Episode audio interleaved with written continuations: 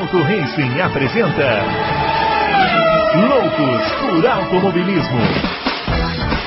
Informações, entrevistas, debates, tudo para você ficar por dentro do mundo do esporte a motor. Loucos por Automobilismo está entrando no ar. Muito bem, senhoras e senhores, começando mais um Loucos por Automobilismo, edição número 144 do seu podcast favorito de velocidade, aquela edição que a gente responde as perguntas do, dos confrades, né? muitas perguntas, como eu avisei no último podcast, né, na última edição. A gente teve que fechar a página antes, porque senão não dar tempo de responder todo mundo, né? E temos lá o número grande de perguntas, vamos responder a todo mundo. E o Adalto já está aqui, ele nem quis fazer suspense dessa vez, né? Porque hoje é um dia assim meio esquisito, né? Para quem gosta de velocidade, né, Adalto? Porque o Valentino Rossi é, anunciou a sua aposentadoria. Não chega a ser uma surpresa, Sim. Mas é algo que impacta, né? É, Você tem aí um dos maiores da história, talvez o maior da história do esporte, né? Aposentando, acaba sendo um dia que fica para a história esse 5 de agosto aí. Grande Brunão, grande, conf, grandes confrades.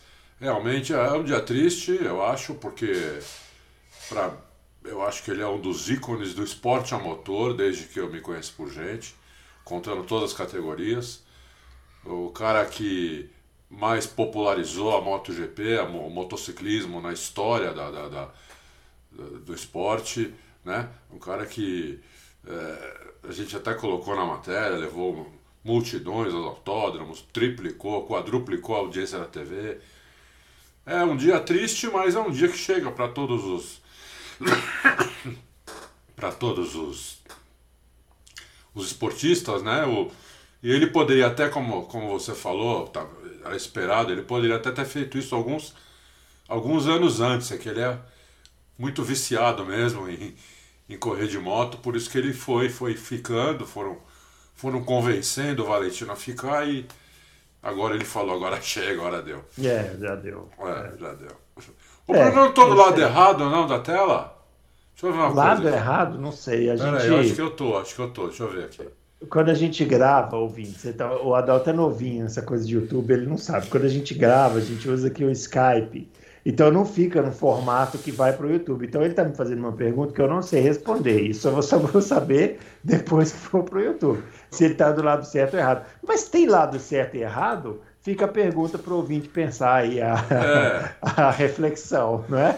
Qual é o lado certo? Não sabemos. Bom, é verdade. É, não se esqueça de dar o nosso joinha aí no vídeo. Já, já põe o joinha aí de uma vez. Não fica esperando o vídeo, não. A gente já sabe que vai ser bom, não é isso? É, já dá um joinha. Que vídeo, que, que podcast que você conhece que responde todas as perguntas que seus ouvintes fazem? Nenhum. Então é joinha e acabou, sem choro nem vela, entendeu? Se inscreve lá no canal, marca lá para poder receber as notificações. E vamos começar aqui, né? Lembrando os nossos twitters, né? Estão aparecendo aqui. Isso. O meu arroba Bruno Aleixo 80, o do Adalto arroba Adalto Racing e o do Fábio, que não está aqui hoje, o arroba Campos FB. Tem até elogios para Fábio Campos aqui hoje. Vejam vocês que coisa incrível, extraordinária, né? Aqui, a que ponto chegamos as pessoas elogiando o Fábio Campos aqui. Chegaremos lá. É, é não, lá, se as pessoas chegaram nesse ponto, é, é porque. O quão degradante o ser humano pode chegar. Né? É, é, é. Eu vou até, vou até repetir aquela frase do Fábio Campos, é. quando ele diz assim: tenho que repensar a passagem do ser humano pela Terra. O Adalto escreveu essa frase numa pedra e colocou do, do lado, da, do lado do, do, da porta do QG do Auto Race lá na casa. Muito bom, muito boa. Muito bem, vamos começar então. Primeira pergunta hoje do Vitor Meneguin. Pergunta boba. Nunca são bobas as perguntas, ainda mais esse tipo de pergunta que eu gosto. Ó.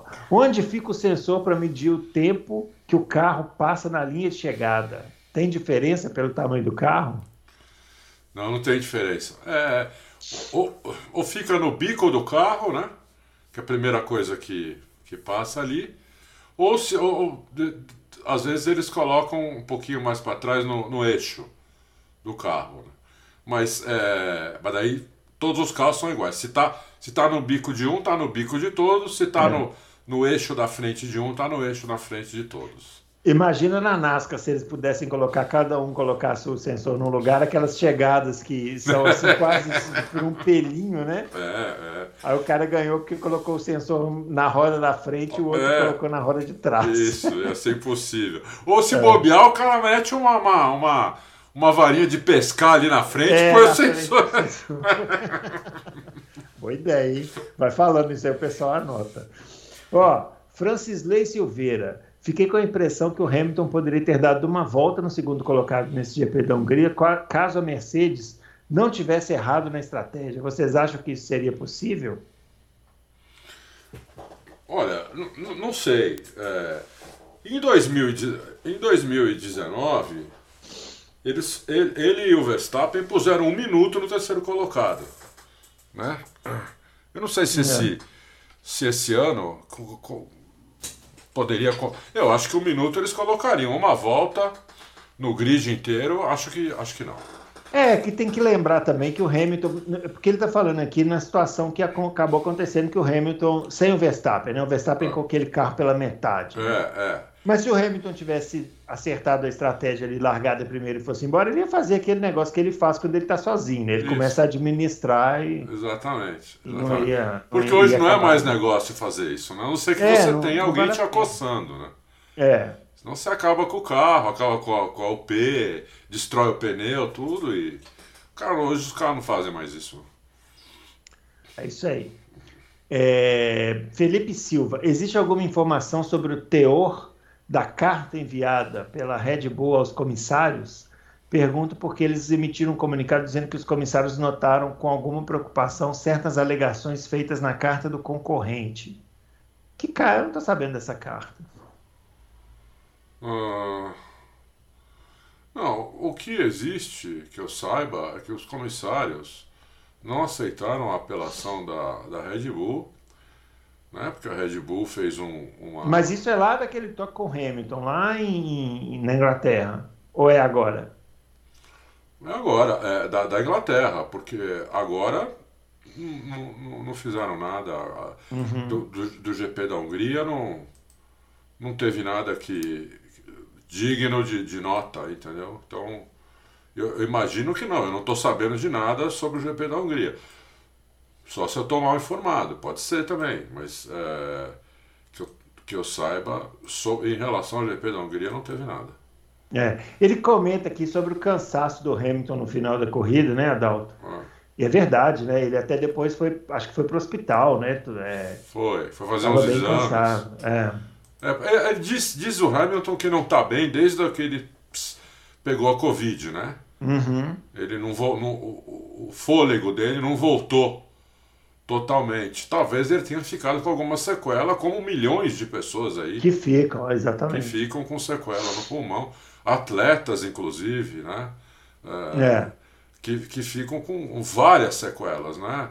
Então pode ser que ele tenha ficado. Não é porque por ele ser atleta que ele não, não, não fica. É, só como exemplo, né, aqui perto da minha casa tem uma academia que meu filho fazia e uma das primeiras pessoas que eu soube que morreu era um, um instrutor aqui que era um cara que corria 8 km por dia. Ele pegou a Covid e ele morreu em 4 dias. Morreu de é. pulmão. O pulmão dele uhum. parou em 4 dias com, com intubação e tudo. Então, é, é. não dá para. Eu acho que talvez saber. seja aí. Vamos ver, né? Se continua isso. Vamos ver. E aí, ele deve estar trabalhando nisso também. Sim, lógico, lógico. O Cícero fala que não tem nenhuma pergunta, só elogio, ele falando que a gente dá de 10 a 0 nos comentários da TV. É muito, muito obrigado. Muito obrigado, conhece, Cícero. Falando que conheceu o nosso trabalho esse ano. É, enfim, tem, tem uns elogios aqui. Muito obrigado, Cícero. Muito obrigado, Cícero. Fez, fez um. Eu, de novo, não vi os comentários. Na hora que eu ia sentar para ler os comentários, eu vi que o, que o Valentino tinha, tinha se aposentado. na sua caixa, né? É, tive Valentino que correr para fazer a, a, a, matéria dele, e não é uma matéria tão pequena assim, então não consegui ler. Muito, muito obrigado, Cícero. É, a gente agradece, a gente faz com muito prazer, com muita alegria falando que gosta das viagens no tempo. Ah, é, legal. Isso daí Cícero, inclusive, você, é, já que você gosta dessa parte histórica, já que você começou a ouvir esse ano, dá uma pesquisada lá na página do podcast para vocês verem para você ouvir os, os, especiais de fim de ano que a gente fez aí, né? É verdade. Início de ano, na verdade, né? Que a gente sempre faz em janeiro, que tem muita coisa aí do passado da Fórmula 1 que é bem legal. É, até, até temporadas inteiras que a gente comentou, né? Foi, temporadas inteiras, em 94, 2007, bem legal. É. Vamos lá, ó. Plínio Rodrigues. É, o circuito da Holanda está apto para receber a Fórmula 1, pois eu vi uma corrida da Fórmula Regional e achei meio várzea. tá, não, tá é. apto sim. O que ah. já estava ia ficar apto ano passado. O que acontece ali é que, como eles reformaram tudo, é, do lado da pista ficou um terrão ali, até crescer, até crescer grama, crescer árvore, crescer um monte de coisa, é, é. vai, vai, demorar um pouco, né? Mas a é. pista a pista já está boa. Inclusive, nós já colocamos até texto de confrade que foi lá fazer. Que foi lá fazer track day. Ah. Então... Não, e sabe uma coisa também que é interessante? É o seguinte: esses circuitos que recebem Fórmula 1, todos eles, é, eles recebem um tratamento especial na época que a Fórmula 1 chega lá. Isso. Então, se você assiste uma corrida em Interlagos aqui, por exemplo, até da Stock Car, você vê a zebra suja, sem pintar, grama é. alta, é, é, entendeu? É, é. Os, os, arquibancadas descascando, aquelas, aquelas grades enferrujadas, né? Isso. Isso aí, acontece, aí, né? um, aí um mês antes um da Fórmula 1 chegar, eles fecham. Um tapa e é. fica maravilhoso. Isso não é só aqui em Interlagos, não. Isso é no mundo inteiro. É, é. Eles fecham. lá, né? É, exatamente isso. É isso aí. Mete 200 nego lá trabalhando um mês antes para deixar tudo bonito. É, isso aí. Ó, Daniel Borges, não é bem uma pergunta. Gostaria que explanasse um pouco sobre a evolução do Russell, não só em pilotagem, mas em maturidade também. É, ao ponto de, sabendo que é muito mais piloto que o Latifi, pediu para a equipe priorizar seu companheiro pensando nas chances da equipe em marcar pontos. E até que ponto isso pode influenciar na escolha da Mercedes e até mostrando pra, para o Lewis que pode ser um bom companheiro ao invés de chegar chegando igual o Leclerc na Ferrari. Ué, mas se chegar chegando não vai ser um bom companheiro, Daniel Borges? Não estou te entendendo, não, ué. Eu, eu, eu entendi. É... Na, na, na, Fórmula 1, assim como qualquer, em qualquer esporte de altíssimo nível, não é só, não é só a habilidade do, do, do, do atleta, no caso aí, do piloto, que conta. Né? Muito a cabeça, muito raciocínio, muita inteligência que conta, né? É, a maturidade, a experiência, isso conta demais no, no atleta de alto nível, de qualquer modalidade. A gente está vendo agora Olimpíadas, está vendo isso, a gente vê isso no futebol, né? Quem, a maioria das pessoas, eu não gosto muito de futebol mais, mas a maioria, eu sempre gostei, mas de, de uns 10 anos para cá me encheu o saco, mas eu sei que a maioria das pessoas gosta, é um esporte bacana, tudo. Mas pode ver que geralmente os craques, os melhores jogadores, são caras mais inteligentes. É raro você ver um cara meio broncão, meio. Né, meu, meio. Que, que, que é craque, entendeu? É, uhum. Acontece, existe exceção em tudo. Mas é, então o, o piloto. Uh, eu nunca, nunca vou esquecer quando o Ron Dennis contratou o Ayrton Senna. Na primeira entrevista que ele deu, estava ele, o Senna e o Prost, né? E o repórter perguntou: Você agora tem os dois melhores pilotos da, da Fórmula 1, onde eles, como é que você vai fazer para como é que você vai fazer para administrar isso? É, ele falou assim: Eu não tenho os dois melhores pilotos da Fórmula 1 só. Eu tenho os dois pilotos mais inteligentes da Fórmula 1. Que é isso que a gente busca. A gente precisa de gente inteligente. Então, isso, isso me ficou, isso foi em 80 e, 87, né? Final de 87. Final de 87. É, então, é, eu acho que o, o, o piloto, é, é, a habilidade dele, ela vai até. A, ela, ela leva ele até a Fórmula 1, ela, ela coloca ele lá dentro, ela até melhora ele de equipe, mas para ele se, se tornar um piloto lá dentro, diferenciado, só pelo fato na Fórmula 1 já é diferenciado, mas para ele se tornar dentro da Fórmula 1 um piloto diferenciado, além da habilidade, do talento, do trabalho, o cara tem que ter inteligência.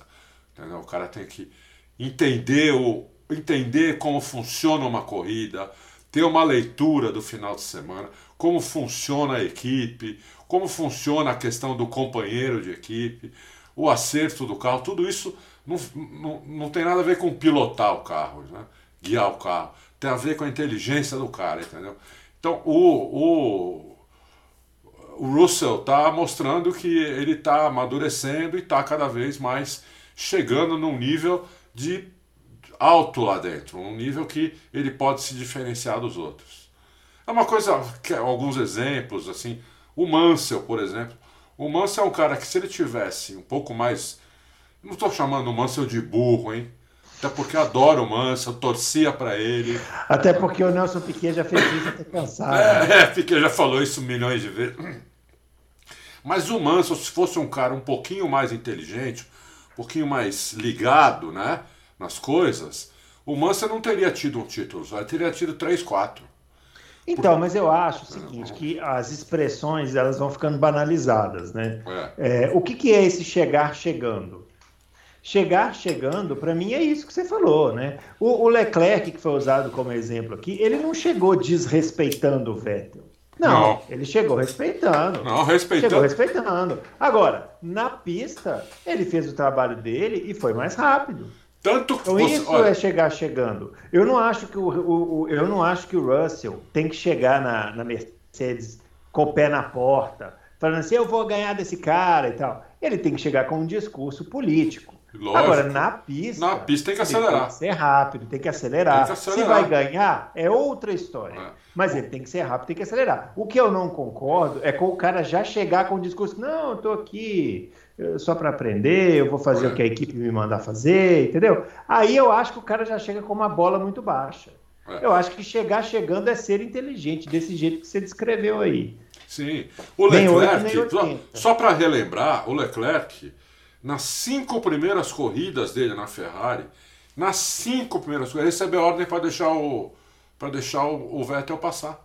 É, exatamente. Entendeu? Numa delas não foi, não foi para deixar o Vettel passar, foi para. Foi para não, não passar. Não passar o Vettel e ele diz, e ele ficou uma volta e meia atrás e passou. Não, no Bahrein, né? Foi no é, Bahrein. E no Bahrein, a exatamente. Equipe, a equipe falou: olha, não, não, ultrapassa não, porque não sei o que. Ele falou: meu, é, é. tchau. Tchau. Passou de é. passagem. Então, e, então é isso... é isso, o cara tem que ser inteligente mas ele tem que ser rápido na pista para ele conquistar o espaço dele. Exatamente. Se vai Nem... conseguir é outra história, mas. Nenhuma equipe segura um cara que é mais rápido que outro. Não existe. É, não existe. Nunca existiu. Segundo o piloto, o cara pode falar assim: ah, existe uma cláusula no meu não, contrato não, não. que me obriga a ser segundo piloto. Pode até existir, ninguém está dizendo que não existe, ninguém está dizendo que não é mentira. Mas se o cara for mais rápido, não tem cláusula, não, não, não tem. tem. pneu furado, não, não tem. tem. motor estourado, não tem nada que segure. Se for tem. melhor, se for mais rápido, ganha moral ao longo do tempo. E é tem isso. vários exemplos aí, o próprio Senna Prost, o Prost. próprio Piquet e Mansell, é. O, é, é o, o, o, o Hamilton e o Alonso. Entendeu? Uhum. O, agora o último, o Leclerc e o Vettel. Quer dizer, não tem. Se o cara senta lá e acelera, a equipe pode segurar ele uma corrida, pode segurar duas, ou não passa, ou espera um pouco, não sei o quê. Você acha tá. que o, o Leclerc, por exemplo, no caso da Ferrari, o Vettel, o, o a Ferrari deu ordem para o Leclerc na Austrália, que foi a primeira corrida dos dois. A Ferrari deu ordem para o Leclerc ficar atrás do Vettel. Será que não tinha no contrato do Leclerc que ele era segundo piloto? Talvez tivesse. Talvez tivesse. Só que ele foi mais rápido, então não adianta, pode colocar no contrato que quiser, não tem jeito. O cara é mais rápido, meu filho.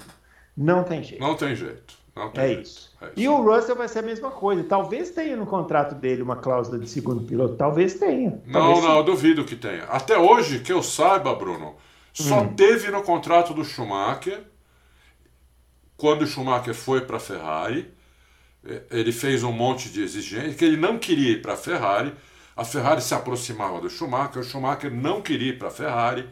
Ele comentou com o Ross Brown: olha, os caras não param de me chamar, não param de oferecer.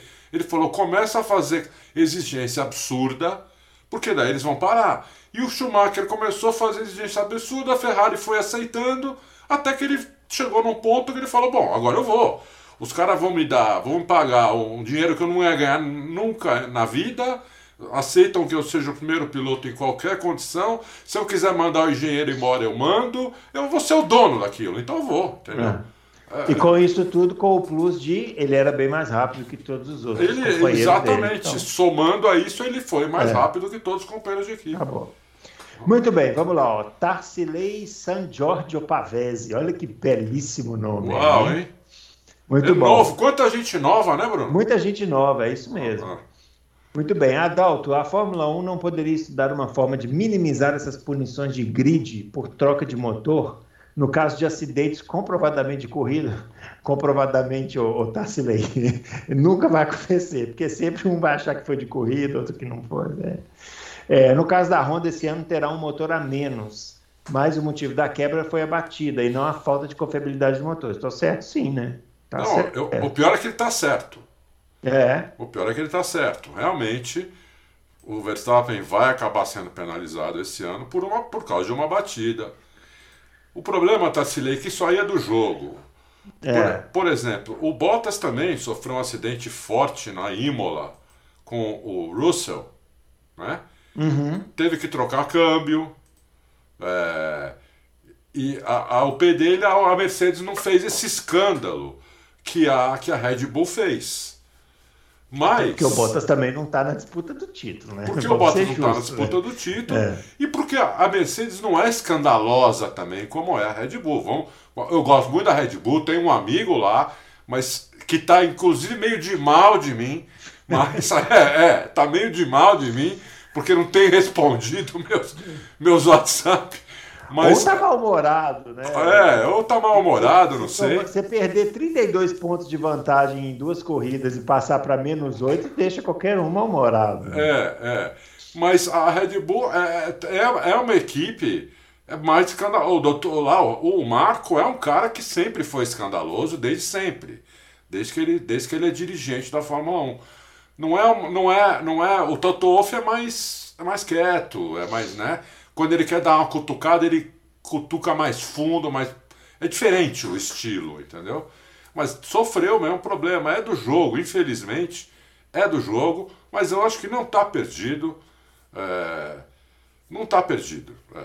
Vamos, vamos ver. Agora, a Red Bull vai tentar fazer isso, porque eu acho que o escândalo todo que ela fez é justamente por isso que você falou, Tassilei. Entendeu? É... Ela vai tentar alguma coisa e vamos ver o que, vai acontecer. Mas que a Red Bull vai tentar mudar alguma coisa em relação a isso, vai. E talvez ela tenha o apoio de outras equipes, não sei. A Ferrari já deu um sinal que talvez apoie isso. Uhum. Muito bem, vamos lá. Ó. Doutor Comico. É, a Red Bull falou M e foi criticado. O Max Verstappen falou M e para a imprensa e foi criticado. Mas por que ninguém falou nada sobre os comentários do Hamilton? O cara causou uma colisão com o Max em Silverstone em uma curva de alta velocidade e depois foi reclamar do Alonso defender a posição daquela maneira. Segundo Hamilton, era perigoso fazer aquilo naquela velocidade. As manobras de defesa, por sinal, foram extremamente elogiadas o Hamilton é um gênio e tudo mais, mas às vezes eu acho que fecha um pouco os olhos para ele, passa a mão na cabeça. Doutor Comico, o que o, é. o que um piloto fala no rádio ali a 300 por hora, com adrenalina mil, esquece. Vê o que o Hamilton falou depois. Nós pusemos um vídeo numa matéria ontem, uma matéria onde a Mercedes elogia o elogia o, o, o Alonso publicamente no Twitter, tudo. Nós colocamos, colocamos o vídeo e colocamos o que o Hamilton fala em relação ao Alonso, entendeu? Então, é que aqui o, ele está misturando alhos com. É, eu acho que está misturando é, as coisas. Entendeu? Uma coisa é o que a Red Bull fez, que é passar semanas reclamando Isso. do acidente. A outra coisa é o Hamilton, na hora, lá com a cabeça quente. Isso. Pô, o cara me fechou. É. Depois passa da entrevista. É diferente, né? É lógico que é diferente. É diferente. Todos os pilotos falam. O Alonso não falou que o motor era de GP2. O, é. o, o, o, Verstappen já não mandou equipe para aquele lugar, ao uhum. vivo, no rádio, entendeu? Então acontece isso, são coisas que acontecem. É, é são ocasiões diferentes, viu, doutor Comico? A gente não passa a mão, não. Lógico. Se o Hamilton tivesse reclamando até hoje, a gente estaria ah. falando aqui, pô, Hamilton. Estaria descendo o é? malho nele, Choradeira lógico. danada, mas, mas não é. Então não, a gente não está falando porque ele não está reclamando, não é, não é que a gente está inventando. Muito bem. Ítalo Penha, vocês acham que o inesperado fato de o Vettel ter que disputar a vitória contribuiu para o problema da falta de combustível? E por ele ter que andar num ritmo mais forte do que se estivesse no meio do grid. A gente comentou isso aqui, né? Comentamos, na... nós achamos que sim. Boa, é. boa, Ítalo. A gente comentou isso no Loucos passado. É, o, o, além dele ter largado provavelmente com menos combustível, né, apostando que ele ia ter que fazer uma corrida ali de meio de grid, isso, isso acabou não acontecendo, né, ele teve que forçar. Muito bem. É, Nico Menezes, gostaria de saber a que erros de Hamilton Alonso faz refer, referência na disputa de posição do GP da Hungria. Vi dois pilotos perfeitos, mas confesso que não consegui ver os erros do Hamilton, mas não. quem fala é o Alonso, deve ser respeitado. Eu nem vi que o Hamilton falou isso. Não, que o Alonso falou isso. Ah, que o Alonso falou é, isso. O, é, o Alonso falou isso logo que ele soube que o Hamilton tinha dado uma reclamada de, da defesa de posição. Também é uma coisa que diz falou. que me diz ali, né? Isso, falou no calor do momento, mas depois, é, depois desfalou isso daí, entendeu? Então, é, é uma coisa, o pessoal tem que entender uma coisa, né? Imagina você, coloca-se no lugar do cara ali, no calor da disputa, você pode falar umas coisas absurdas e depois você mesmo se arrepende, entendeu?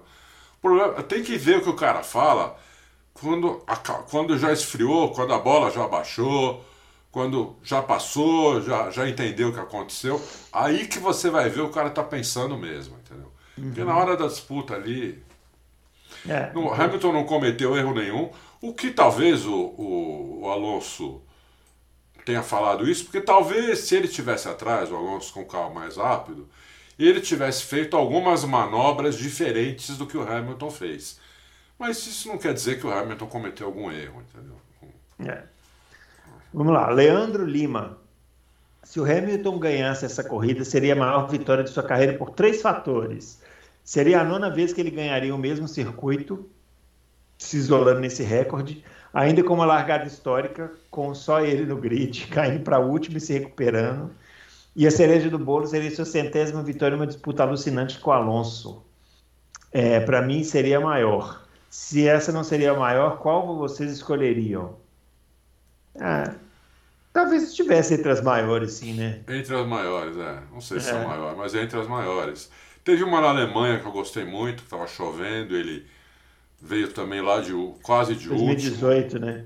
Isso. Eu escolheria da Itália 2018 também, que foi absolutamente espetacular, né? Aquela que ele disputa com o Vettel, depois disputa com o Raikkonen. Também. Grande vitória. Grande vitória também. Teve várias grandes, assim, uma só. É como o Senna, não consigo dizer qual a melhor vitória do Senna, entendeu? Assim, é. É difícil dizer qual a melhor vitória do Schumacher. A do Schumacher eu, eu sei. Qual é? É a do. Ah, para mim, né? Obviamente. É a da Bélgica, 1995. É, procura aí, no, procura aí no YouTube, ouvinte. Bélgica, 1995. Schumacher largou em 16 e ganhou a corrida. Ele estava, em um certo momento, ele andou na chuva com pneu de slick segurando o Damon Hill com o pneu de chuva. É, é verdade, espetacular. É verdade. Espetacular. Essa, essa vitória do Schumacher é espetacular. Ou essa, ou uma outra que eu citei aqui outro dia da Hungria, 98, que ele ganhou também, espetacular. Sabe uma corrida que não me sai da cabeça do Schumacher? Ah. Ele estava de Benetton ainda, eu não sei se foi 94, 95, em Barcelona, que o, trambi, o câmbio travou em quinta, uhum. faltando, sei 94, lá, 30 né? voltas para acabar a corrida. E ele não perdeu a posição. É, essa corrida ele chegou em segundo, né? É, é então. Para é. mim, esse é o maior desempenho que eu vi do Schumacher. O Foi cara mesmo. só em quinta. É inacreditável. Foi naquela pista da Espanha, em Barcelona, quando eles fizeram aquela chicane com pneu. Foi logo depois do acidente do Senna. Então, naquela chicane ele tinha que super devagar, o cara tava em quinta. Em quinta, é. Quer dizer, é, verdade. é, é um absurdo. É, é um aquela, absurdo. Não me sai da cabeça aquilo. É. é. Ah, se a gente começar a levantar maiores vitórias aqui de pilotos, é. puta, vai aparecer cada coisa espetacular, né? É, do Senna, por exemplo, a gente citou outro dia aqui o, a corrida em Donington, né? Naquela primeira impressionante volta. aquilo. Com certeza é uma candidata. Eu escolho a do Brasil, em 93, que ele ganha aqui no Brasil, aquela corrida que chove e aí ele vai e faz aquela ultrapassagem no Damon Hill que ele joga para um lado de cá, o Damon Hill defende, ele vai, vai por aqui, né? Ah. Com aquele carro com motor Ford. Espetacular. Aquela... Também, espetacular aquela. É. Espetacular. Enfim, vamos, vamos Tem... pensar no. E teve no... aquela também que o carro dele travou em última marcha, né? É, aqui, né? É, foi é, aqui no Brasil também. também 91. É. E, é. e ele conseguiu também ganhar a corrida.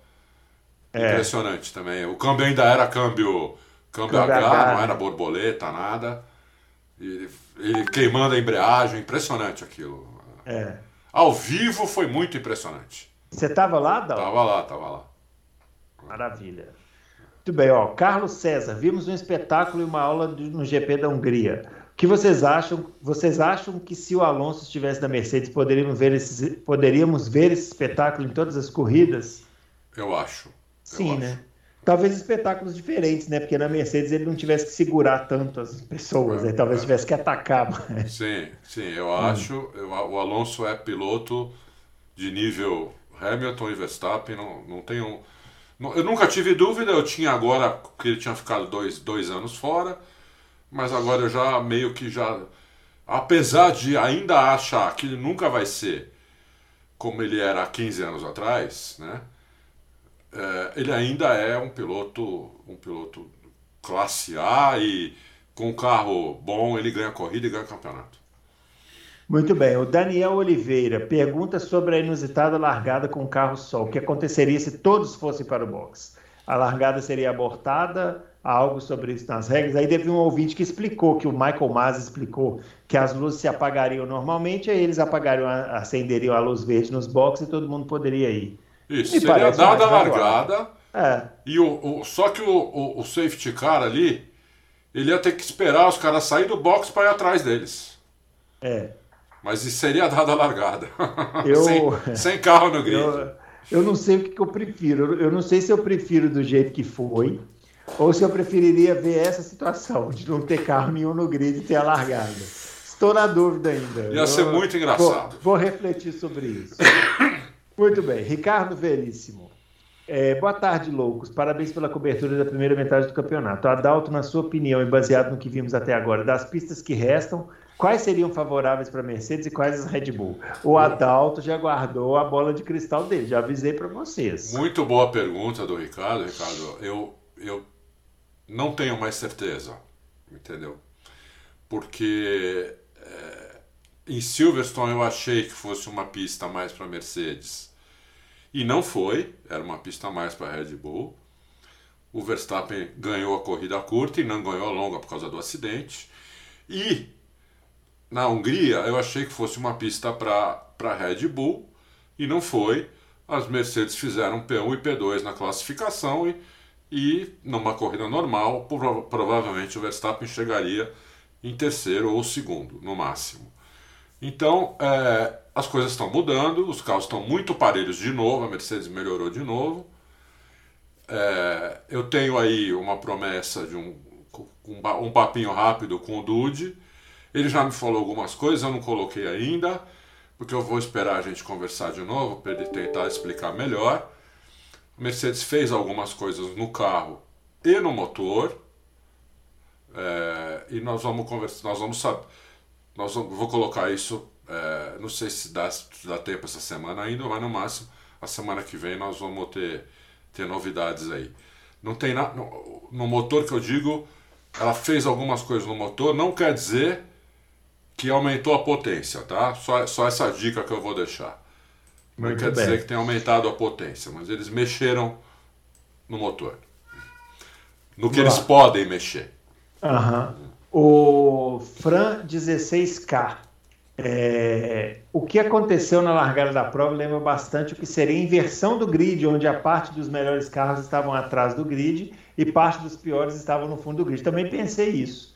Também pensei isso. Levando em consideração a característica da pista da Hungria que ajudou na corrida que tivemos, minha pergunta é se com a baita prova que tivemos na Hungria, a ideia do grid invertido volta a ganhar força. Para mim, não olha. Eu pensei isso também quando eu vi, viu? Falei, olha só, se fosse grid invertido seria mais ou menos assim. Palmas pro Fran. Para mim nunca saiu da cabeça. Né? Eu, para mim tinha que ser grid invertido. É, eles tinham que pensar numa coisa de fazer o grid invertido, ou pelo menos os 10 primeiros invertidos. É, não tenho nenhuma dúvida disso. É, não, não, não, não, saiu da minha cabeça isso. É, é, sempre assim. Sempre quando acontece algum problema com o carro de ponta que vai para trás, ele vem fazendo corrida de recuperação, só que ele vem fazendo sozinho. Né? Se o carro do Verstappen não tivesse tido sofrido o que sofreu agora na Hungria, uhum. ele, ele e o Hamilton iam vir para cima de todo mundo com tudo. É. E eles iam se encontrar na pista o tempo todo, entendeu? E, e, e, não acontece isso porque o pessoal é contra, é contra, é contra. Eu não sei por que o pessoal é tão contra. Francamente, o pessoal acha que se coloca no lugar do piloto e acha injusto. Né? Não tem nada de justo, injusto. Se for o grid invertido, é, para todos, a, é, a, regra é essa, se todo mundo aceitar, vamos, entendeu? Não tem essa. Só é injusto quando, quando, quando é, é diferente de para um do que é para os outros. Senão não tem, não é injusto. Entendeu? É, é isso aí. O Boca pergunta para o Fábio Campos qual deveria ser a abordagem do Hamilton e Verstappen na metade final da temporada, como eles devem traçar estratégia na luta pelo campeonato. Bom, o Fábio não está aqui, mas ele entra aqui depois e responde, né? Quer falar, Adalto? Não, vamos mandar para o Fábio, a gente manda uhum. por WhatsApp, pede para ele vir responder aqui. É isso aí. Tá? Muito bem. O Roder Rock pergunta: ano que vem vocês acreditam, como eu, que os carros serão mais fáceis de guiar e teremos mais disputa, disputas por posições do começo ao fim? Não, eu acredito o seguinte: não é que os carros serão mais fáceis de guiar. Os carros serão mais fáceis de acompanhar o outro de perto. Isso não quer dizer que eles vão ser mais fáceis de guiar. Você pode, como é o primeiro ano do campeonato, alguns podem acertar o carro melhor do que o outro, o projeto do carro, e o carro ser melhor do que o outro. A, a, a ideia do carro novo não é que ele é mais fácil de guiar, ele é mais fácil de acompanhar o cara que está na frente, porque não vai depender tanto do ar frontal como depende hoje. Se o ar vier por baixo, já está bom. Já vai dar 70%, 80% da pressão aerodinâmica que o carro precisa. Entendeu? Hoje não. Hoje você tira o ar da frente do carro para o cara andar no vácuo do outro, no meio de uma curva, você tira 70% do downforce, entendeu? Por isso o cara não consegue. Então é isso, Roder. É, uhum. a, a, ideia é essa daí. Muito bem. O Braia é, pergunta: vocês acham que a Red Bull deveria ter arriscado e mandado o Verstappen para a relargada com pneus slick? Para ficar mais claro, pneus slick na bandeira vermelha. Aí colocar pneus slick na bandeira vermelha. Ele seria o único piloto na relargada que não precisaria parar no pit. Largaria ali junto com Hamilton. Isso teria ajudado muito a Red Bull, porque mesmo com meio carro, é mais difícil de ultrapassar na Hungria. Olha, é. Eu não tinha pensado nisso. Eu, tinha, eu não vi ninguém falando isso. É Ótima. verdade, poderia sim. Olha, ótima essa do Braia. Muito é. bom mesmo. Poderia até, já que o carro estava bem destruído. Eu acho que talvez o que aconteceu é que eles não tinham as informações necessárias, nem da pista nem do carro, né?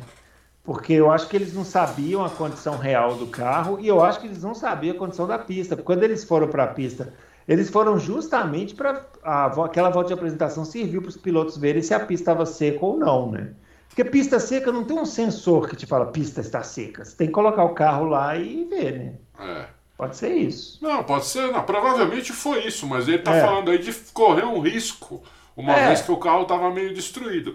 Muito bem, muito bem pensado. Muito bem pensado. Eu não tinha pensado nisso, nem me passou pela cabeça. Muito bem observado, Brian.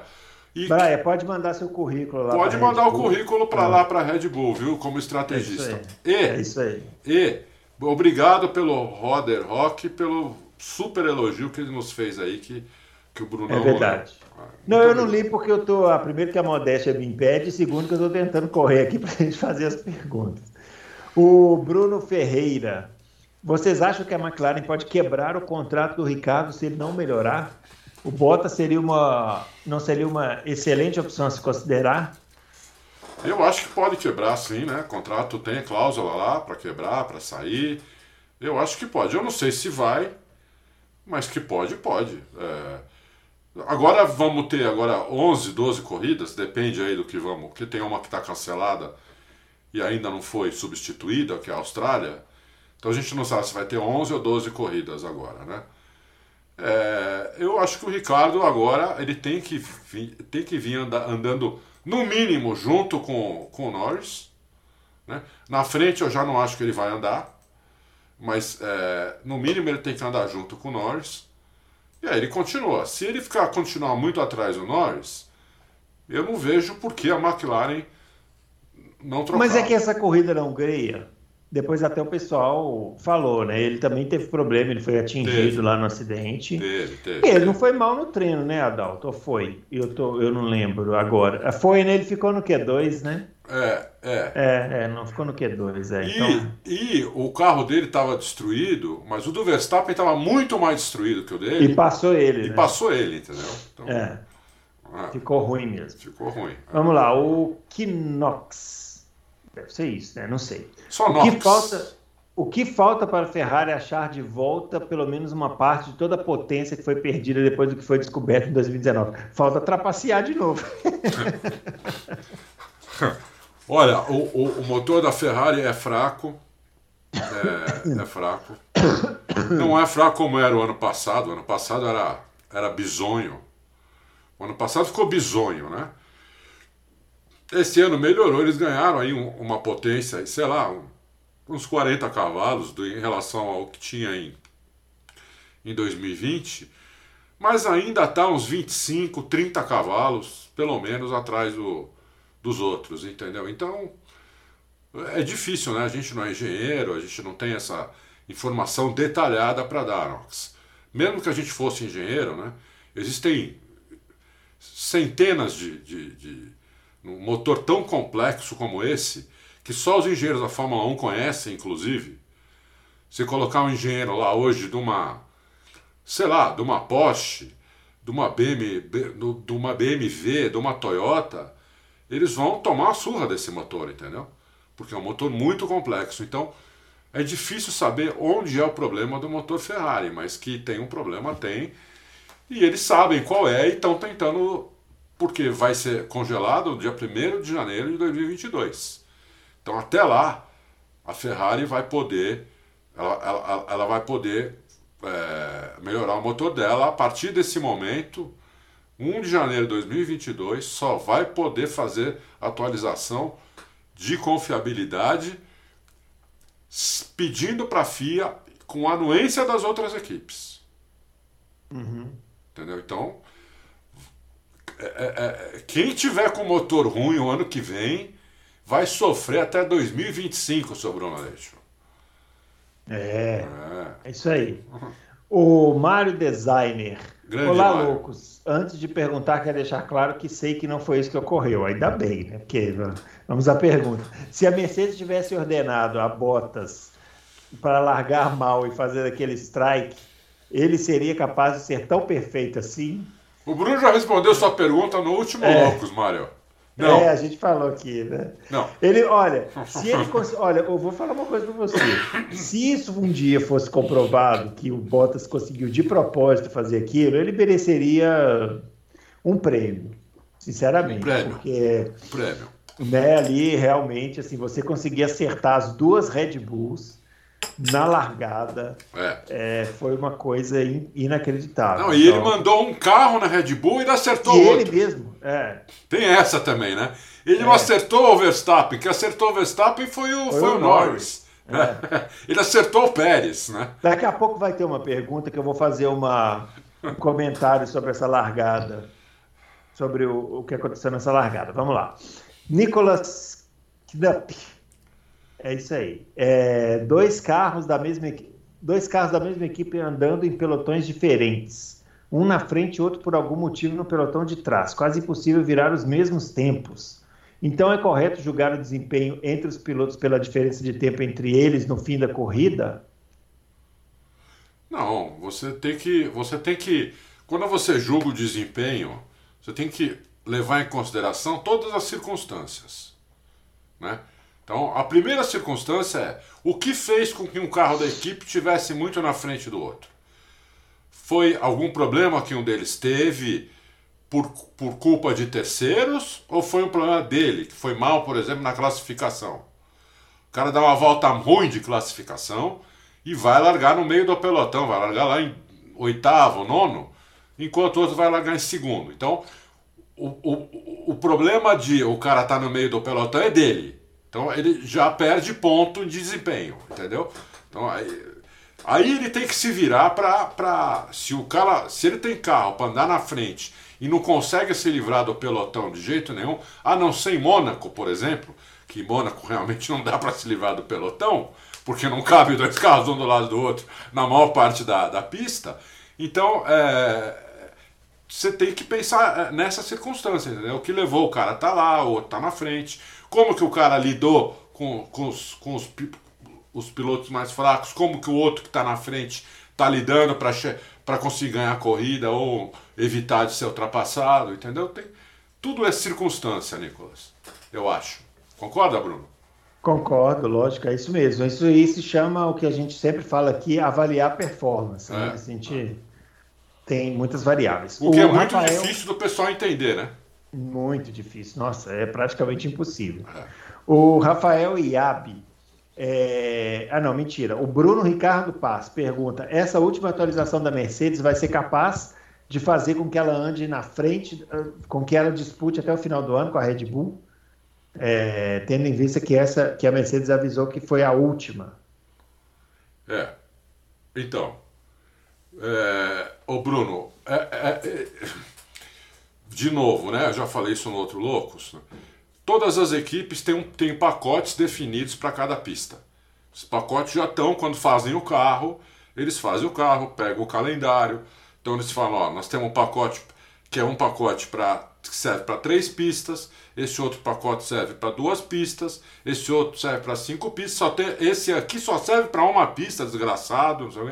Todas as equipes já fazem isso. E as que têm mais dinheiro, e por isso que agora entrou o, negócio, o limite de orçamento, né, elas podem até fazer um pacote por pista. Né? Com esse limite de orçamento acaba isso e elas têm que fazer, sei lá, vão ter que fazer no máximo dois ou três pacotes que vão ter que servir para todas as pistas. Uhum. O que a Mercedes fez para a Hungria foi, ela já tinha um pacote para a Hungria e ela mexeu nesse pacote devido ao que ela viu do carro em Mônaco e em Baku. Ela viu quais eram os problemas do carro em Mônaco, em Baku, em Baku na parte sinuosa, evidentemente, e ela falou: Nossa, nós vamos ter esses mesmos problemas na Hungria. Então ela mexeu nesse pacote que já estava pronto, para fazer, fez alterações no pacote e o carro melhorou pra caramba. Daqui em diante, não dá para saber como que, como que elas vão trabalhar. Nem a Red Bull, nem a Mercedes, porque existe o limite de orçamento. Se não existisse, eles iam fazer quase que um carro diferente para cada pista que viesse agora, só que aí eles iam gastar aqueles 400 milhões de dólares que eles gastavam até o ano passado. Com 145 milhões que eles têm esse ano, não dá para fazer isso. Então, por isso está muito difícil prever o que vai acontecer. Tá? Em relação ao motor, se houve ganho de potência da Mercedes, eu posso dizer com, com certeza absoluta que não houve. Houve outra coisa que a gente vai, vai, vai, vai falar isso na hora que der, na hora que eu, na hora que eu conseguir ter mais uma conversinha lá com o Dude. Muito bem.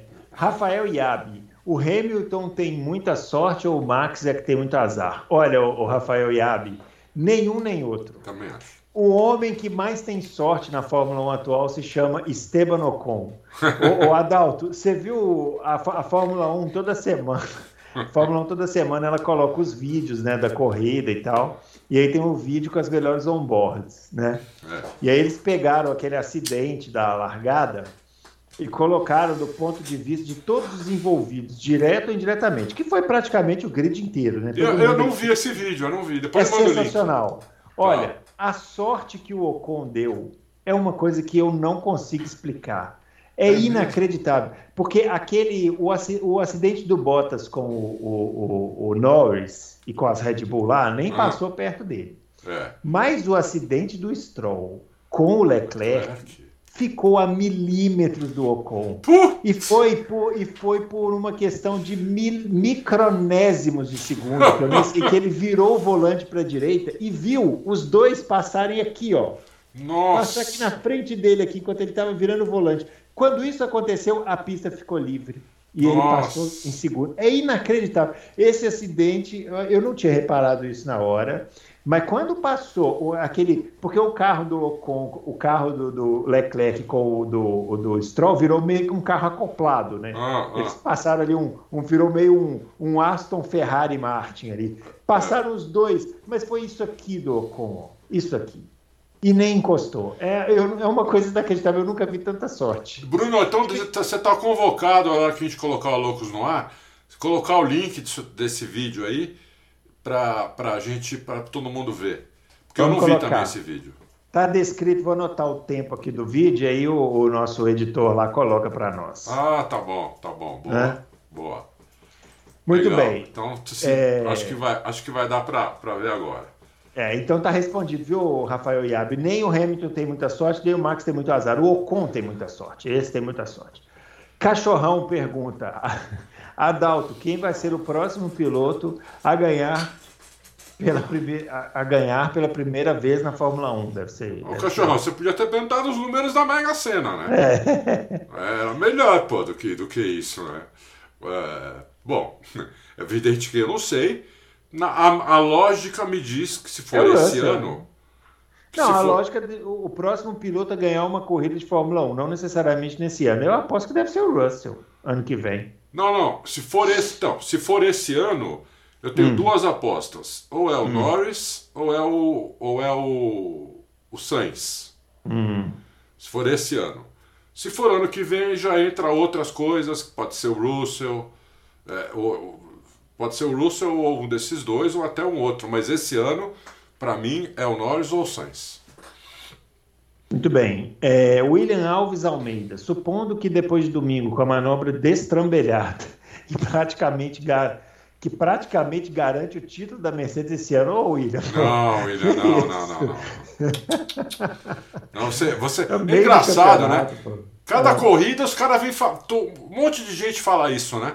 É. O Verstappen ganha a corrida, acabou, acabou. Acabou o campeonato. Acabou o campeonato. a, a, é, é, acabou a, o domínio da Mercedes. Hamilton não é de nada. Aí o, o, o Hamilton ganha a próxima. Agora acabou, agora acabou. Red Bull fala muito, não sei o que. Nós vivemos a era dos extremos, né? É, é. Impressionante. Mas, continuando a pergunta dele aqui, se nessa circunstância o Bottas confirma sua cadeira, ele acha que o Bottas vai confirmar a cadeira dele na Mercedes em 2022 ao lado do Hamilton. É, e aí ele está perguntando se a McLaren poderia ir atrás do Russell para entrar no lugar do Ricardo. Não, não é a McLaren. Se isso não, William, é, pelo que eu saiba, isso não vai acontecer, né? Não vai acontecer. O Russell vai andar na Mercedes no ano que vem, do lado do Hamilton. Pronto, a minha resposta é essa. Agora, na improvável hipótese de acontecer alguma coisa muito fora da casinha e, o, e, a, e a Mercedes é, confirmar o Bottas é, na, na, mais um ano de contrato, o que não vai acontecer, mas na, no, no, mundo no mundo maravilhoso de Alice, no País das Maravilhas, se acontecer isso, o, o, no, o mínimo que o Toto Wolff teria que fazer é chegar no, no, no, no Zac Brown e falar, olha, se você puser o, o Russell aí, eu te dou os motores de graça. Entendeu? é, entendeu? É, é isso. É, porque não tem outra. Não tem outra. É isso aí. Adriano Aguiar. Essa é para o Bruno. Opa. Eu e minha esposa Lucilene estamos querendo ir ao autódromo. É, mas me disseram que em setores que não é bom levar mulher. E o setor A dá para levar.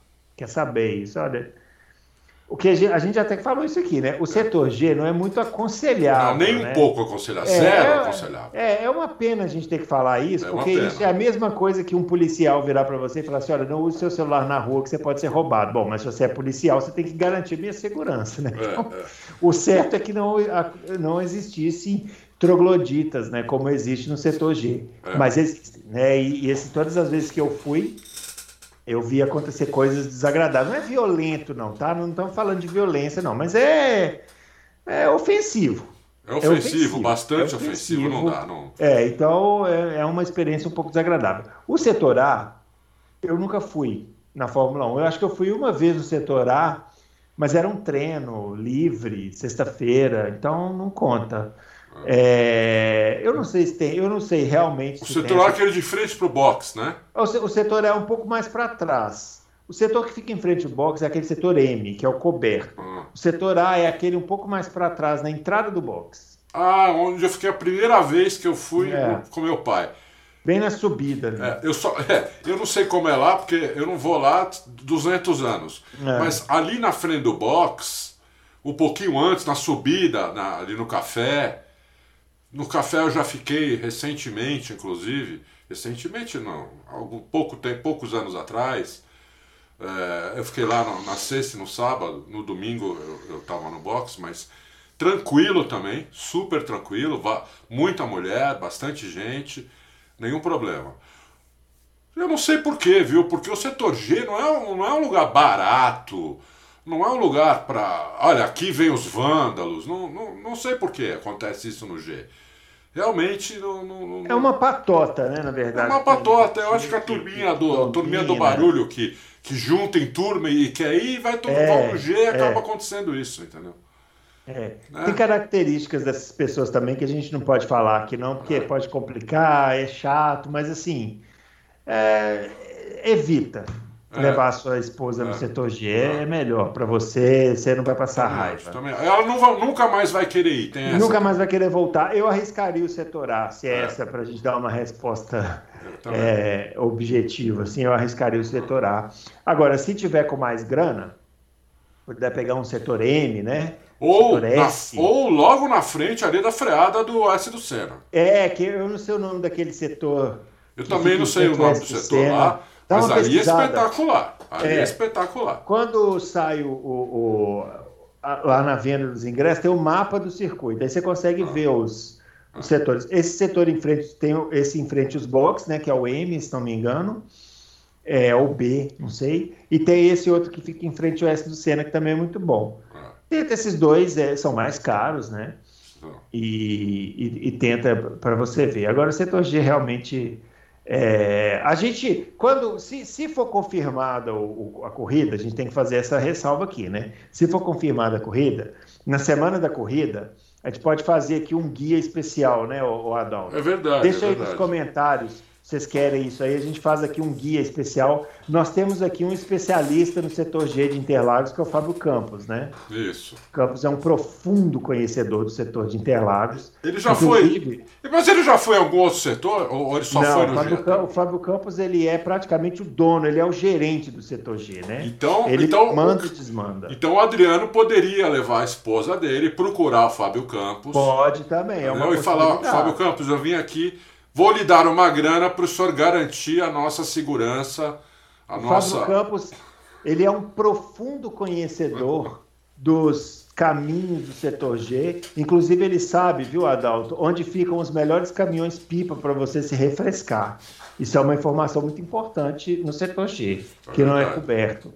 No ar é, também, viu, para se refrescar. Sabe do que eu tô falando. É. É. Deixa aí nos comentários se você quer ouvir histórias de Fábio Campos no setor G. Isso. Dá para fazer um programa grande. Eu já vi uns vídeos meio doidos, viu? Dele da turminha é. lá. É, tem coisas publicáveis e não publicáveis. Vamos lá. Alisson Reis. É, a Mercedes teve ganhos em relação ao motor ou foram atualizações no carro que deu essa UP, que deu esse up nos, nos blacks? O UP.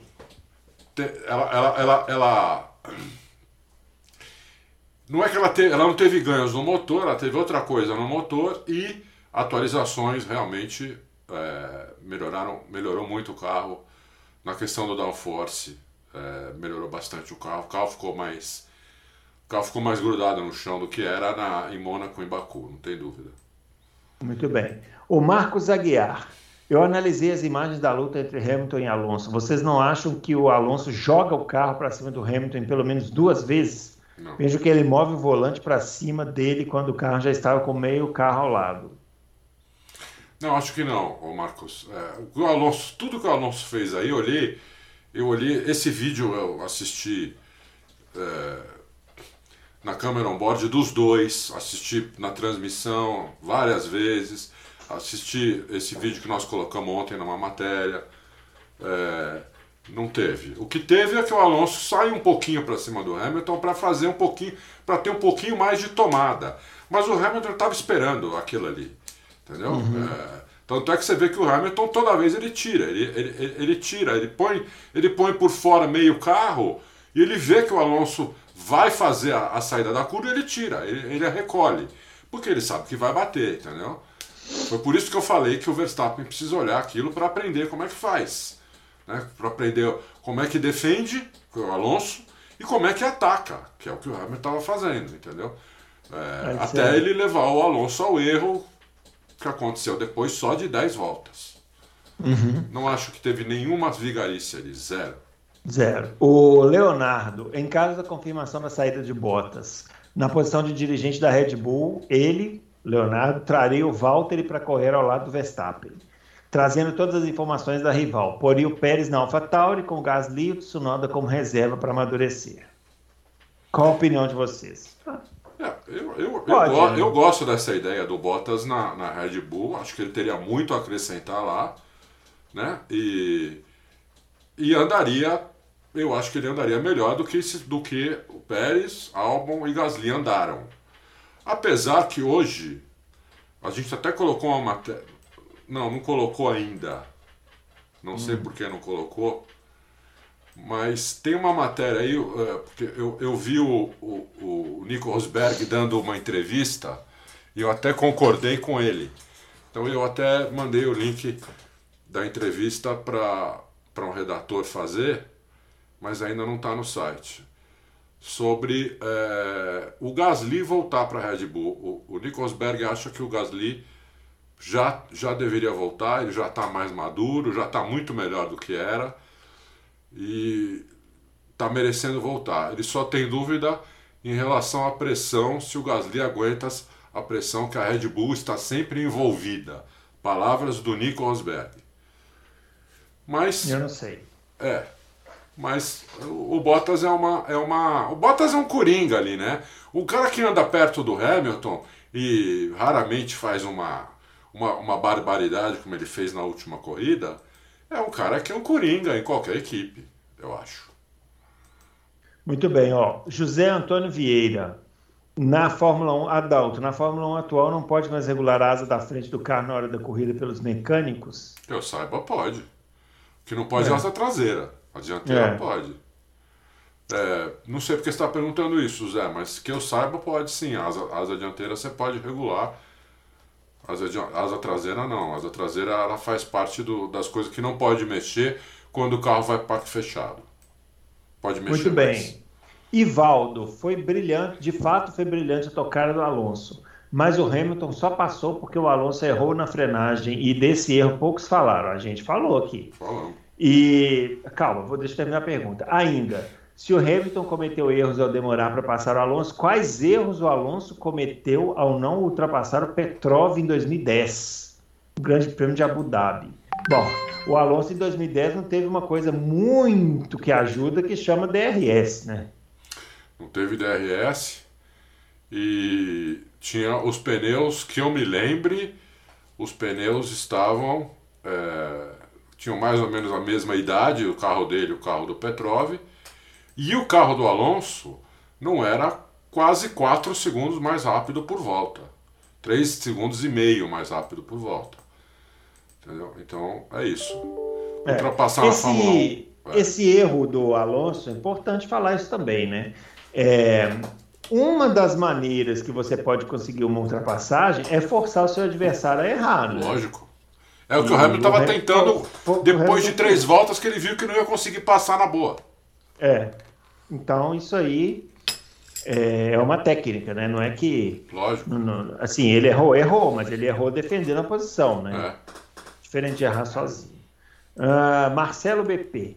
Adalto, eventual ganho de potência da UP Mercedes observado a partir de Silverstone tem a ver com aquele mapeamento mais agressivo que o Dude te contou no final de semana duplo na Áustria? Ah, Marcelo BP! Ah, Marcelo BP! Ele fica anotando, né? É, é, Marcelo BP!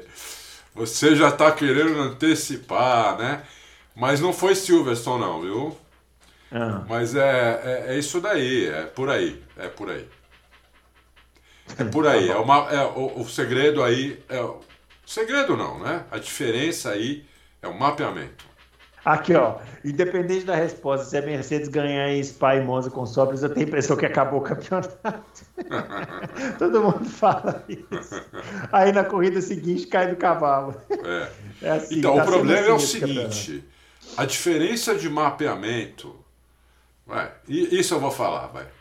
Hum. É, já que ele matou a charada aqui. Hum.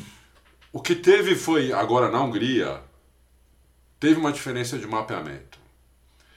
É, o mapeamento do, do, que a Mercedes estava usando era um mapeamento mais linear, um mapeamento mais parecido com esse que você tem no seu carro de rua, que é uhum. assim. Né? Você pega um gráfico, você acelera, o, carro, o motor vai, vai subindo assim até chegar lá em cima e começar a fazer assim. Né?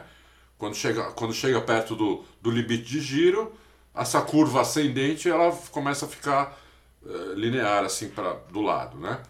Então, o que a Mercedes foi, ela, ela mudou, ela mexeu no mapeamento para melhorar a saída de curva do carro.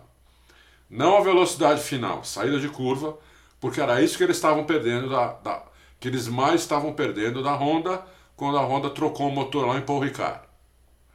Então eles aumentaram, o carro ficou um pouquinho mais difícil saída de curva, porque quando os pilotos dão no acelerador, na, tanto na largada quanto em saída de curva, o carro está indo, o carro tá, tá vindo com uma potência maior do que vinha.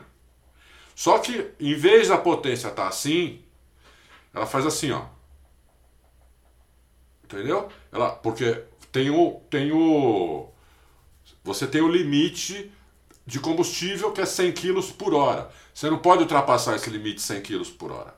Então, logo que eles saem de um, logo que eles dão no acelerador, o motor vai até esses 100 kg por hora, né? E para lá nesses 100 kg por hora.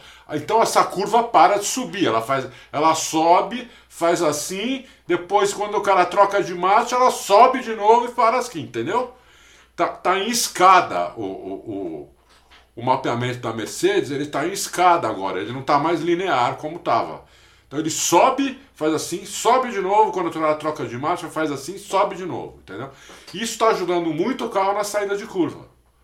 Né? Uhum. Mas não ajuda o carro em potência máxima. Como uh, Spa e Monza, principalmente Monza, o carro anda muito tempo em potência máxima, eu não sei como eles vão fazer. Isso é uma das coisas que eu vou perguntar pro Dude quando a gente for conversar. E aí eu vou colocar aí. Mas eu não sei se esse. Eu, assim, ele não me falou isso. Eu imagino que esse mapeamento que eles usaram para a Hungria não serve para para Spa e Monza. Muito bem, está respondido. Éder Matias. Boa, Marcelo. Na... Boa, Marcelo. Na opinião de vocês, o Verstappen já sentiu baque psicológico é... Não, não, eu, eu, olha, eu espero que não, acho que não, né? É, apesar de ele, apesar do Christian Horner e do Helmut Marko não estarem ajudando nada nisso, eles estão pondo lenha na fogueira. É, eu acho que não, espero que não, porque senão ele perde o campeonato. Ele perde o campeonato. Uhum. Não adianta só o cara ser rápido, ser um, um, foguete como ele é, como ele é. Ele é um ele é um foguete, ele é um canhão, ele é, não, tem piloto mais rápido que ele. Se o Hamilton for é muito rápido, é tão rápido quanto ou até um pouquinho menos em certas circunstâncias. Mais rápido que o Verstappen não tem. Agora isso não é bastante para ganhar campeonato. Aí que tá. Não é, é. bastante, precisa ter cabeça.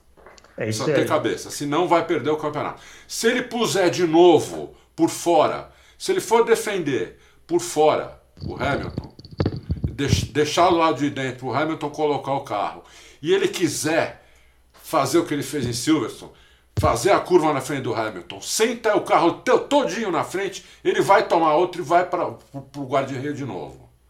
Então eu espero que ele não faça isso. Porque o Hamilton podia ter feito isso com o Alonso 50 vezes, não fez nenhuma. Nenhuma. Você uhum. viu a disputa, né? Nenhuma. O Alonso não deu nenhuma chance do Hamilton pôr o carro por dentro em 10 voltas. Cada volta tem 16 curvas. Em 160 vezes, nenhuma vez o Alonso deu a chance para o Hamilton pôr por dentro. Então, não. Não, o, o, o, o Verstappen tem que ter cabeça, porque ele tem condição de ganhar o campeonato, ele tem carro para ganhar o campeonato, tem equipe, tem talento de sobra para ganhar o campeonato. Agora, se faltar cabeça, ele vai perder o campeonato. E não adianta Muito o pessoal bem. ficar gritando aí que a gente torce pro Hamilton, cacete, entendeu? Não adianta, não adianta. São fatos. É fato. Vamos lá. É. O Saulo Dantas, é, o Adalto tem falado que a Honda estava com potência adulterada e com medo da FIA descobrir. Voltou atrás como a, como a Ferrari estava no, no passado. Entendi, isso é uma pergunta, mas não, né? Eu não nunca tem... falei isso. É, tem potência adulterada. Nunca falei isso, Saulo Dantas, nunca falei isso. Red Bull, que eu saiba, nunca esteve fora do regulamento. Nem no, nem no motor, nem, na, nem naquela história das asas. Quando todo mundo achou que a, a Red Bull estava com a asa fora do regulamento, eu fui um dos únicos jornalistas que falei que não estava, não ia ser punida como ela não estava e não foi punida. Eu nunca falei isso. O que eu Muito falei bem. é que a, a, a, a, potência da Honda, a Honda não estava usando potência máxima, porque ela estava com problemas de confiabilidade no carro. Então, no software, ela, tira, ela tirou a potência do carro no software, coisa que qualquer uma pode fazer. Ela tirou a potência no software, uma vez que ela arrumou os problemas de confiabilidade, ela voltou à potência que ela, que ela tinha e não podia usar por causa dos problemas de confiabilidade. É totalmente diferente disso que está escrevendo aí, Salor. Por favor, não ponha palavras na minha boca. é isso aí. O Adão já apanhou demais por causa do Power Ranking, que ele fez um erro de digitação lá e os Nossa, você viu? matar ele. Nossa, mas quando eu olhei, meu, Bruno, ainda bem que o confrade falou lá, meu. Imagina nove pro Bottas. nove pro Bottas. Ah, pronto. É. É isso que dá para faz, fazer as notas do Power Ranking depois de virar meio lead whisky. o Fernando Lima pergunta é, é, sobre o Daniel Ricardo, de quem sou fã. Ele está passando pelo perrengue na McLaren por quê? Não casou o estilo com o carro devido à falta de testes. O Norris é pica das galáxias, no mesmo nível que Verstappen, está numa curva descendente ou todas as anteriores. Eu voto na primeira alternativa, não casou com o estilo do carro. Eu estou para alternativa D, todas as anteriores, porque o Norris é pica das galáxias. A gente viu que até nessa corrida aí, antes do acidente, ele ia fazer a, ele ia fazer a primeira curva em terceiro lugar, antes do acidente. Né? Quando ele passou o Bottas, ele já tinha passado também o Pérez, ele ia fazer em terceiro lugar, só atrás do Hamilton e do Verstappen é, tudo que ele fez desde, o, desde a primeira corrida. É, e talvez ele esteja numa curva descendente. Isso eu já não tenho certeza, Fernando. É, então, eu, eu não é. votaria em todas por isso. É, é isso eu já não tenho certeza. É. Então... Eu votaria na A porque eu acho que ele não casou mesmo com o tipo do carro. Eu acho que o Norris ser pica das galáxias, porque não explica o desempenho ruim do Ricardo. O Ricardo tinha que estar melhor, independente do Norris ser bom ou ruim. E eu acho que curva descendente de pilotagem é cedo para dizer, né? O Ricardo é, é novo ainda. É novo, é novo. Ainda, ainda... Treina pra caramba. Eu também é. gosto muito dele. A gente, todos nós aqui. Quem não gosta do Ricardo, né, meu? É. Quem não gosta do Ricardo tem algum problema, né, meu? É. é. Porque, pô, o cara anda, sempre andou bem pra caramba, simpático, sempre sorrindo, sempre limpo na pista, sempre, meu, não tem o que não gostar do Ricardo, né, meu? É, difícil. É. Vamos lá, o Dan José. Quais pilotos que surpreenderam positivamente e negativamente nesse começo de temporada? Negativamente está aí o Ricardo, tá né? que a gente Ricardo. acabou de falar. É. É, eu, eu já estou colocando o Pérez também, porque o Pérez está. É, ele fez duas corridas boas pela Red Bull, as outras, na minha opinião, foram ruins. É, não, esse negócio do carro da Red Bull é difícil de guiar. Não engulo tanto, até pelo que o Mate sempre me falou entendeu? Que o carro era mais difícil de guiar. O ano, o ano passado e o ano retrasado, eles acharam um problema fundamental do carro, é, conseguiram resolver, acharam não, eles acharam o problema fundamental do carro no começo de 2020, só conseguiram resolver no final do ano, quando o Verstappen ganhou com o pé nas costas aquela corrida da, em Abu Dhabi, que era uma pista Mercedes, ele ganhou com o pé nas costas. Eles falaram, ali, ali foi resolvido ó, aquele problema fundamental do carro. O carro é um pouco mais difícil de pilotar do que, os, do que por exemplo, uma Mercedes, que é um carro mais dócil, até porque os caras que acertam a Mercedes são caras mais experientes que o Verstappen, são caras que já tiveram outras equipes, são mais velhos, então eles têm um feedback melhor do que o do Verstappen por causa disso. Não porque o Verstappen tem um feedback pior.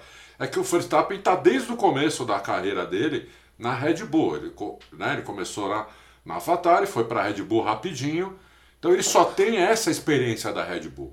Ele só pilotou o carro do Adrian Newey, entendeu? Que é um cara, inclusive, que quando o Adrian Newey ele, ele descobre qual é a melhor característica do melhor piloto dele, do melhor piloto que guia os carros dele, ele vai intensificando essa característica no carro.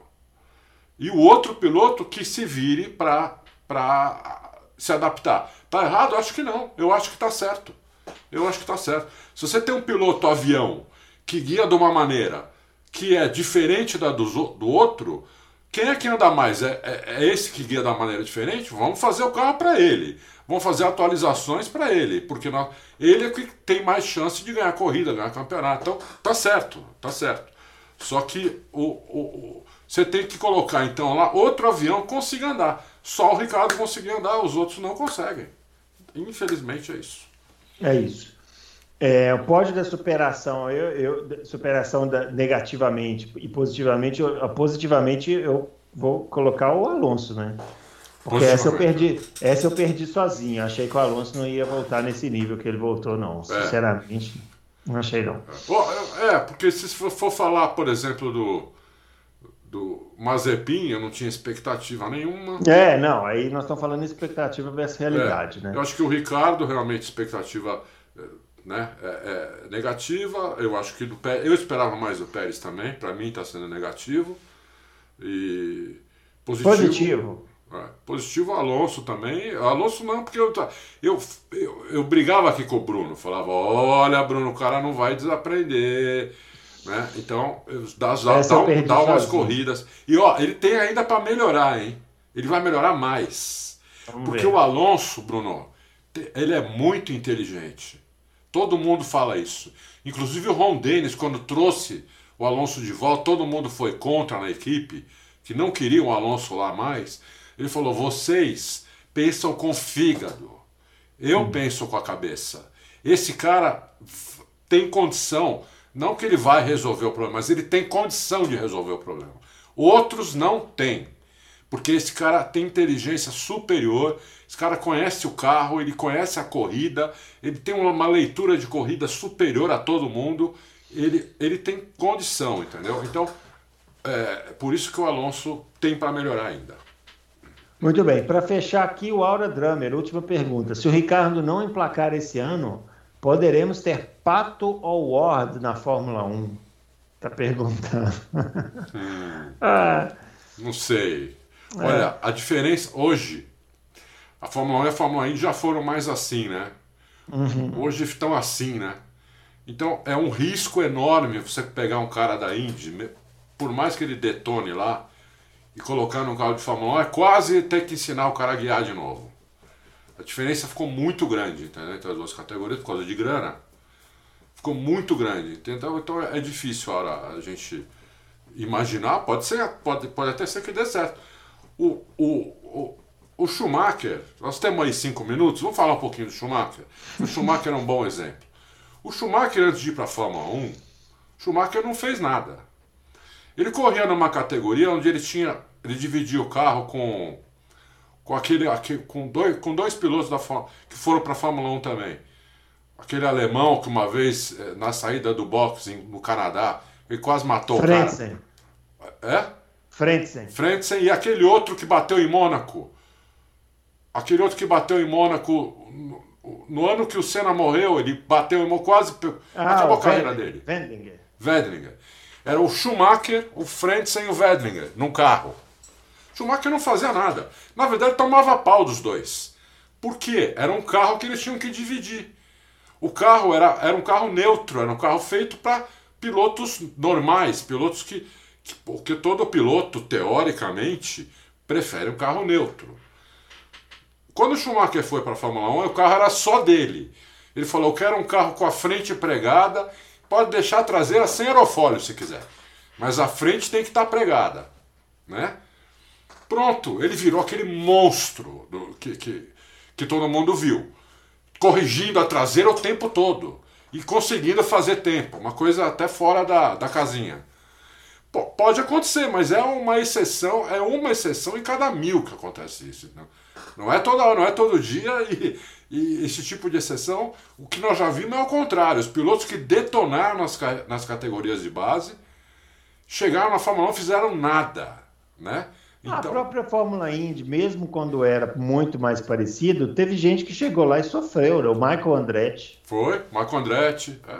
O, é. o, próprio Itália, o próprio Zanardi, ele voltou para a Fórmula 1 depois. É, o Zanardi é um caso curiosíssimo, né? É. Porque o Zanardi nunca foi bem na Fórmula 1. É. Aí ele foi para a Fórmula Indy, destruiu na destruiu, Fórmula Indy. Destruiu, destruiu. Como poucas vezes eu vi o cara fazer botou todo mundo no bolso. Chegou lá aqueles caras da Fórmula 1 colocou todo mundo no bolso. Aí Pôs a Fórmula 1 falou assim: opa, cara se achou, vamos chamar de volta. Chamaram de volta para a Fórmula 1. Ele foi para o Williams Isso. e não fez nada de novo. De novo, é. Ou seja, é um, é um, é um exemplo clássico de, de, da diferença absurda, né? É. E eu, sobre o Pato Award, eu, eu não é uma questão que assim eu não vejo necessidade da Fórmula 1 ir na Fórmula Indy hoje. É, também não. É, tem, tem, tem outros pilotos, tanto na Fórmula 2 quanto na própria Fórmula 1. Se o Ricardo saiu, Bottas, por exemplo, está no, tá no mercado. É. é. é o próprio Ricardo está mais... no mercado, porque, vem cá, você já, você, Bruno, você já descarta o Ricardo? Eu não descarto. Não, não, não, é. não. Eu não descarto, não é possível. Até o final do ano, é, até o final do ano. É. Mas é isso, eu não. Mas vamos supor que descartasse. Ah. Vamos supor que não, não desse mais, a McLaren chegasse metade da temporada e falasse: não, não dá mais, vou mandar esse cara embora. Eu não vejo necessidade de ir atrás de alguém na Fórmula Indy. Também não vejo. Não nesse momento. Acho que lá nos anos 90, quando a, a, Williams trouxe o Montoya, por exemplo, né, que deu certo. Ah. A Williams, ou antes, tinha trazido o Villeneuve. Isso. Trouxeram é, Villeneuve, uma... Montoya, trouxeram que deram certo. É. Trouxeram o Cristiano da Mata. O Cristiano é, da Mata. Não chegou que... a dar errado, não chegou a dar certo. Não, não deu certo, deu certo. Mediano ali, né? Andava bem. É que o é, carro dele não era carro para ganhar, né? É. Então, esse, naquela época, você podia falar em, em necessidade de recorrer à Fórmula Indy. Hoje eu acho que não. não. Ou a Fórmula 1 tem gente na própria Fórmula 1 que é muito boa e nas categorias de base para entrar na Fórmula 1 que também é muito boa. Concordo com o Bruno. Né? Ah. Muito bem, finalizando então esse Loucos por Automobilismo. É, esse final de semana não tem Fórmula 1, aliás, a Fórmula 1 agora está de férias, né? Está de férias. E a gente tem é, a Stock Car com o Pietro Fittipaldi, Adalto. Vai Isso correr é legal. No lugar do, vai correr no lugar do Tony Canaan. Isso é legal. E Vamos o ver, do Barrichello também.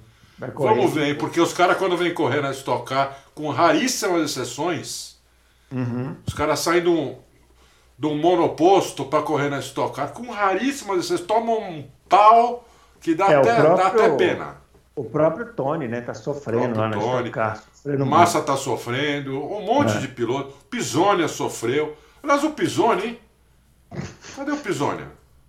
Não, o Pisonia, o Pisonia é a maior decepção do automobilismo brasileiro, né? Assim, coisa, ele, ele né? não deu certo, né? É, deu tudo errado pro Pisonia. Tudo né? errado. Tudo né? errado. Não, né? primeiro deu tudo certo, depois começou a dar tudo errado. Depois começou a dar tudo errado, né? Enfim, a gente pode falar disso num programa especial. Brasileiros que deram errado, quem isso. sabe a gente não faz aí, né? Especial. Muito bem, pessoal, é isso. A gente volta na semana que vem com mais Loucos para Automobilismo. Não esqueça do nosso joinha, não esquece de se inscrever no nosso canal e deixe os comentários aí que eu igual falei. Se você quer que a gente fale um pouquinho sobre Interlagos, arquibancadas de Interlagos antes da, do, possível GP São Paulo, né? É a gente não pode ainda falar. Eu não sei nem se eu vou, viu, Bruno? É, né? Eu não sei não, se eu não vou. sei, eu não sei se vai ter, né? Então. Eu acho que vai ter sim, mas eu não sei se eu vou. Eu É. tô com medo. Tá, tá, tá, tá perigoso, né? É, eu tô com medo. Muito bem. É isso aí, pessoal. A gente volta na semana que vem com mais loucos para o automobilismo. Abraço.